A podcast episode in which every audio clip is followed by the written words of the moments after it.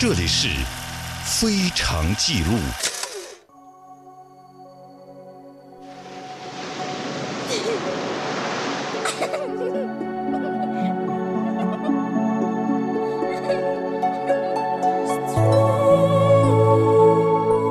一九四零年九月，杨宗海滨。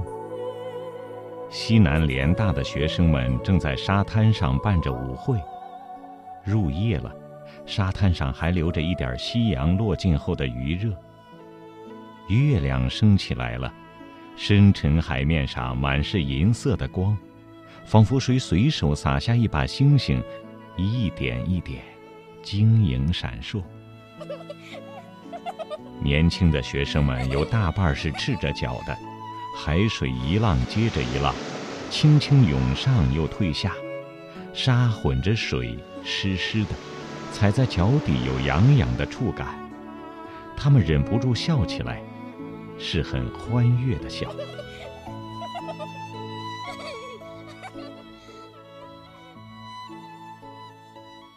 在这一群女生当中，有个娇小的少女格外引人注目。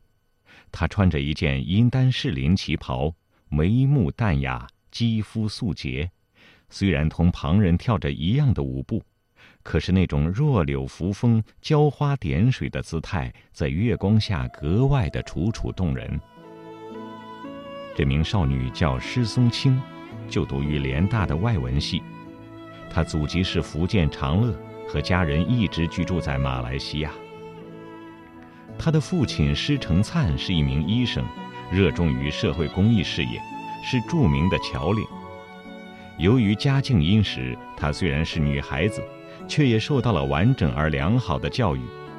他的学习成绩从小就很好，中学时还获得了香港国文比赛第一名。一九三九年，二十一岁的施松青来到了昆明，考入了西南联大物理系。他的同班同学里有后来获得了诺贝尔物理学奖的杨振宁。就在准备开始新生活的时候，他突然病倒了，诊断的结果是肺结核，他无法再跟上物理系的进度，于是，一年之后，他转学去了生物系，想继承父亲的事业，向医学方向发展。然而。念生物系并不比念物理系轻松多少，在繁重的课业压力之下，他的肺病愈发严重了。无奈之下，他只能休学一年，去了香港养病。谁知，刚到香港不久，日军便发动了太平洋战争，香港沦陷了。他只能拖着病体辗转回到学校，重新入学。这一次，他换到了西语系。三年间，他换了三次专业，这在今天的大学里是无法想象的。幸好，这是在西南联大，那时的联大气氛宽松而自由，学生可以根据自己的情况转专业。事实也证明，他并没有辜负学校的宽容。他是有天赋的，再加上从小在马来西亚打下的英语底子，后来。他成了新华社对外部特稿组的高级记者。因为常年的肺病，施松青很是纤瘦，再加上他淡眉秀目，有天生的雅致容颜，一颦一笑间自有一种怯弱不胜情的姿态，叫人忍不住心生怜惜。于是他便有了个外号，叫林黛玉。先是外文系的同学叫，后来传开了。连外系的人也都知道了，慕名前来看他。追求他的人很多，光是外文系便有两个，一个叫赵全章，一个叫袁可嘉，两人都是外文系极优秀的男生。赵全章中英文俱佳，能用中文写一首漂亮的散文。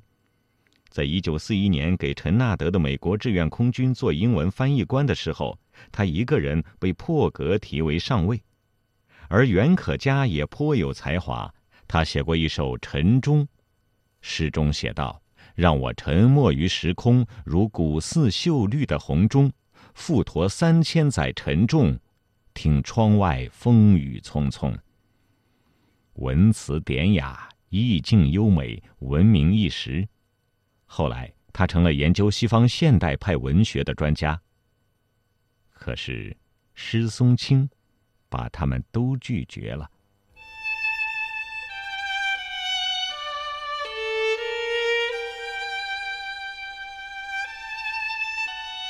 一九四五年夏天，石松青毕业了。毕业之后，他没有回家，留在了昆明。他去了建设中学，当了一名教师。建设中学位于昆明郊区，是一所私立学校，联大的校友办的，雇员也都是联大的同学。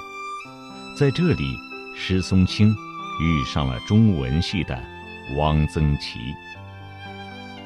施松青其实知道汪曾祺，因为汪曾祺是中文系有名的才子，是教文学创作的沈从文先生最得意的门生。施松青也在报刊上读过他的文章。他们每天一起上班下班，于是渐渐熟悉起来。汪曾祺是江苏高邮人，三岁的时候生母杨氏便过世了。后来他又有了一位疼爱他的继母张氏，但是没有几年，张氏也撒手而去。第三位继母任氏是他念高中之后才进门的，他和任氏生活的时间并不长，不过他很尊敬认识。汪家在高邮算不上多么显贵，却也是有名的书香门第，也受过正规而完整的教育。在高邮当地读了幼稚园、小学和初中，还先后跟着当地的先生学过《史记》和桐城派的古文。沈从文先生对他也最为看重，在沈先生的推荐下，他的小说《复仇》发表在了1941年5月2日的《大公报》上。他还写过一篇小说，叫做《灯下》，这并不是很成熟的作品，沈先生却很欣赏他白描的手法。特意找了几篇类似的文章让他练习。在沈先生的指导下，汪曾祺反复修改，终于改成了《一柄》这样小说，成为了他所有小说里的精品。尽管如此，境况也好不到哪里去。建设中学经常欠薪，他还是一如既往的贫穷着。但是因为有了施松青的出现。日子开始有了另一番景象。施松青也不知道他们的爱情滋生于何时。他记得，最初，他们只是在放学之后结伴而行。谈论文学的时候，汪曾祺总是能说上许多，意态潇洒。可是只要提起英语，他的话马上就少了。他的英文很差，听不懂，也不会说。见到了汪曾祺的窘态，施松青总是会忍不住笑起来，开心的大口咬着手中的胡萝卜。大约就是从那时候起，他们的感情开始发芽的吧。又过了一段时间，一天早晨，他们竟然在大街上牵着两匹马回来。那是两匹军马，当时昆明有支军队发动兵变。被中央军队镇压，那两匹马大约是趁乱跑丢的，他们俩就把这两匹马带回来养了起来。真是难以想象，像她这样怯怯娇娇的女子，牵着一匹高大的军马走来走去，见到的人一定是骇然的。而她牵着马走来走去的时候，脸上一定也有着淘气又天真的笑容。这样浪漫的日子。他们一共度过了两年。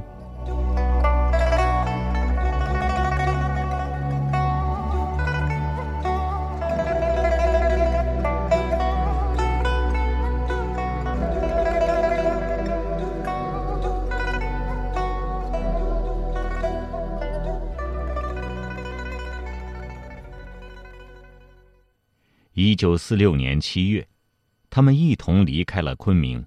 汪曾祺去了上海，在李建武先生介绍下，在上海致远中学做起了国文教员，而施松青回到了福建老家，在福建英华中学谋得了一个教师职位。之后，他得到了一个工作机会，去北京大学西语系给冯至先生当助教。去北平之前，施松青特意去上海看了汪曾祺。汪曾祺的父亲汪菊生也从家乡高邮特意赶来了。和施松青见面之后，他表示了认可，于是，他们的关系正式确定了下来。等施松青在北平安顿下来之后，汪曾祺也辞职去了北平。这是一九四八年，内战已经到了最后阶段，时势艰难，汪曾祺又一次体验到了求职无门的苦痛。找不着工作，衣食无着，连住处也成了问题，他只能寄居在北大一个同学的宿舍里。在他失业的半年时间里，一直是石松青接济着他，也多亏了沈从文先生的帮忙，他才终于得到了一个历史博物馆馆员的职位。虽然薪水依旧微薄，但是他总算有了一个窝，结束了半年来动荡的生活。又过了半年，在新中国成立前夕，汪曾祺参加了四野南下工作团。被留在武汉盐口二女中担任副教导员，他们两人又一次分开了。还好他们分开的时间并不长，一年之后，北京市文联成立了。汪曾祺因为出众的文学才华，被调回了文联。一九五零年，汪曾祺从武汉回到北京，这一年，距离他和石松青正式确立恋爱关系也有两年了。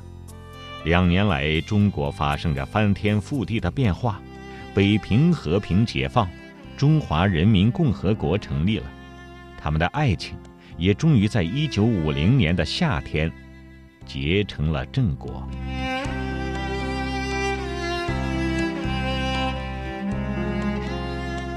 没有场面宏大的婚礼，也没有闪烁耀眼的钻戒，汪曾祺穿着绿军装。施松青穿了一件白色的确良翻领小衬衫，那是那个年代最普通、最常见的装扮。他们一起去办了结婚手续，而后两个人又在一家小照相馆里拍了一幅结婚照。他们还去了一家饭馆庆祝，那是家小小的饭馆，在中山公园附近。他们要了两碗面条，热气腾腾地端上来，吃的。他们都冒出了汗。许多年之后，他们总是为那天在哪家餐馆吃的面而争辩，争来争去，两个人都笑了，因为年纪大的时候都已经记不清了。是时候安静下来，聆听世界的过往了；是时候背起行囊，寻找祖先的足迹了。在斑驳的故事里，在历史的墙头，我听到风声、雨声。我听到真实的过去，而我转身，便看到了未来。非常记录，非常记录，发现历史，照亮未来。婚后，汪曾祺正式在北京市文联上班了。那时候，文联有两个刊物，一是《北京文艺》，另外一个是《说说唱唱》。他分别在这两个刊物的编辑部里做了近五年的编辑。五年之后，他被调离北京市文联，到中国民间文艺研究会编民间文学。他的薪水涨了，待遇相当于副教授。而施松青也在一九五二年调到新华社，成为了外交部的记者。这是他们一生中最快乐的几年。汪曾祺做着自己喜欢的工作，有稳定的收入。施松青为他生了三个活泼可爱的孩子。一家衣食无忧，其乐融融。然而，这样的日子并没有持续多久，反右整风运动开始了。一九五八年，因为一首题为《早春》的诗，汪曾祺被扣上了莫须有的反革命罪名，被划为了右派，被下放到了张家口沙岭子农业科学研究院。临行前。石松青为他准备要带的东西，他买了一块苏联表带给汪曾祺，那时候手表还是一件奢侈品，可是石松青执意还是要买给他，他才不管汪曾祺是不是右派，她只是知道她的丈夫即将远行了，她想买最好的东西给他。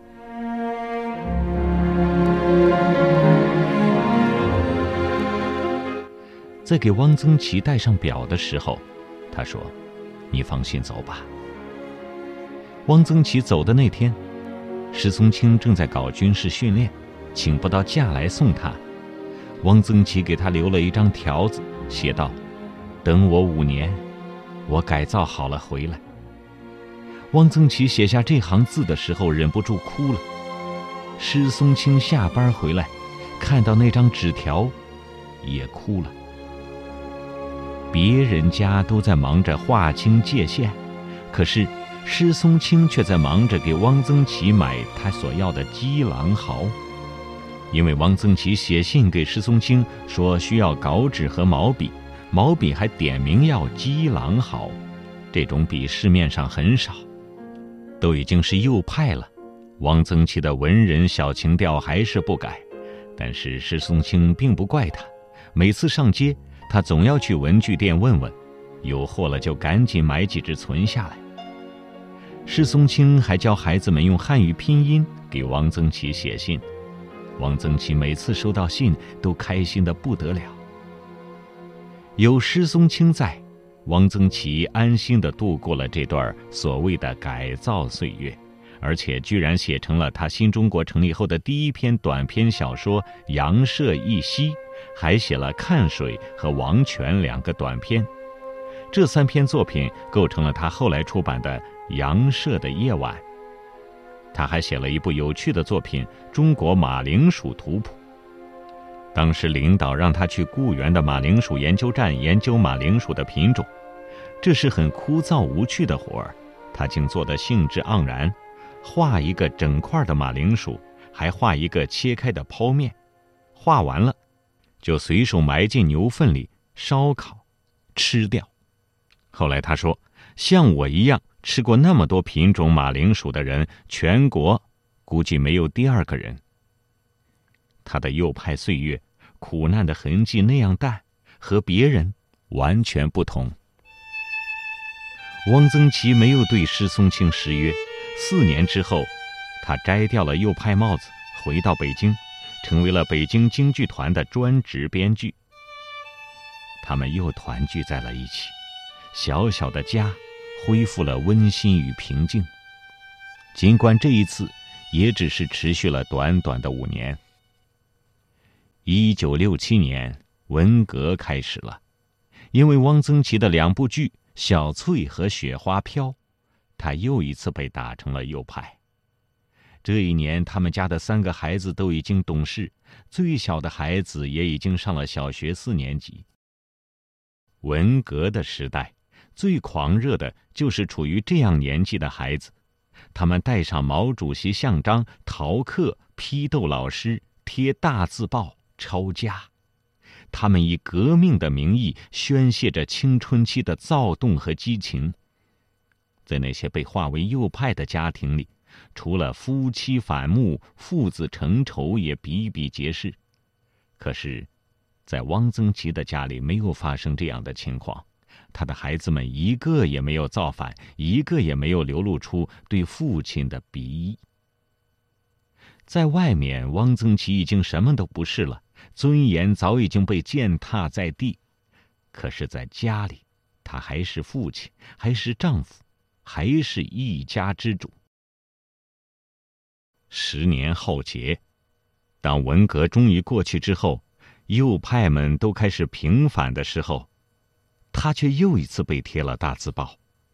那是一九七七年，四人帮倒台了，他因为写了样板戏《沙家浜》，被认为是四人帮的同党，被隔离审查了。这已经是他第三次被贴大字报了。施松青担心他受不了，就不断的写信给在外地念书的孩子们，让他们安慰安慰父亲。两个孩子立刻给他写信，安慰他说：“什么也不用怕。”施松青和孩子们的关怀又一次温暖了汪曾祺的心，让他平安走过了这段时光。汪曾祺本是一个对政治最不感兴趣的人，却一再卷入政治风暴里。和他同时代的文人学者大都在这一次又一次的斗争中身心俱毁，有的人死了，有人活下来却心如死灰。他的老师沈从文就曾经患上精神抑郁，差点自杀。可是汪曾祺没有。历次运动挨整并没有损毁他的心性和才华。他最有名的两篇小说《受戒》和《大沼记事》就写于文革之后。他还把下放时的劳动经历写成了《葡萄月令》，那篇散文美的丝毫看不出他在受苦。一九八七年，他应聂华苓和安格尔主持的爱荷华大学的国际作家写作计划邀请，去美国访问和创作。他的演讲幽默风趣，在美国处处受到欢迎。他给施松青写信说：“不知道为什么，女人都喜欢我，真是怪事。”他好像又回到了一九四四年的西南联大，过了那么多年，经历了那么多事。他还是当年那个中文系潇洒的才子，虽然早已双鬓如霜。他们都老了，当年外文系那个被叫做林黛玉的少女，也已经是三个孩子的母亲。孩子们长大之后很好奇，问他们有过怎样的爱情故事。施松青的脸微微红起来，那一刻，他仿佛又回到了许多年前。回到了那个昆明城郊的傍晚，他们并肩走在田间小路上，他拿着一大把胡萝卜，兴高采烈。汪曾祺夸了他一句，他的脸便烈烈地烧起来，像漫天的彩霞。在施松青的一生中，任何时候，只要提到汪曾祺，他永远是骄傲的。当所有人都离开。一切的富贵浮华都散尽了，他还会站在汪曾祺的身边。汪曾祺被批斗的时候，他偷偷的给他买酒喝；被下放的时候，他教孩子们用拼音给他写信。汪曾祺写文章写不出来的时候，他开玩笑的说他下不出蛋。他不肯打报告要求分房的时候，石松青也不生气，叫他老头子。在那个动荡的年代里，他们的感情没有苦难的痕迹。即使在被批为右派的时候，他也还能写出美如幻境的《葡萄月令》，其中一段是这样的：“都说梨花像雪，其实苹果花才像雪。雪是厚重的，不是透明的。梨花像什么呢？梨花的花瓣是月亮做的。”那样的政治形势里，他还有所谓的小资产阶级情调去分辨一枝梨花的美。可是，石松青不会指责他不务正业。这一生，他都是懂他的。汪曾祺病逝于一九九七年的五月，一年之后，石松青追随而去。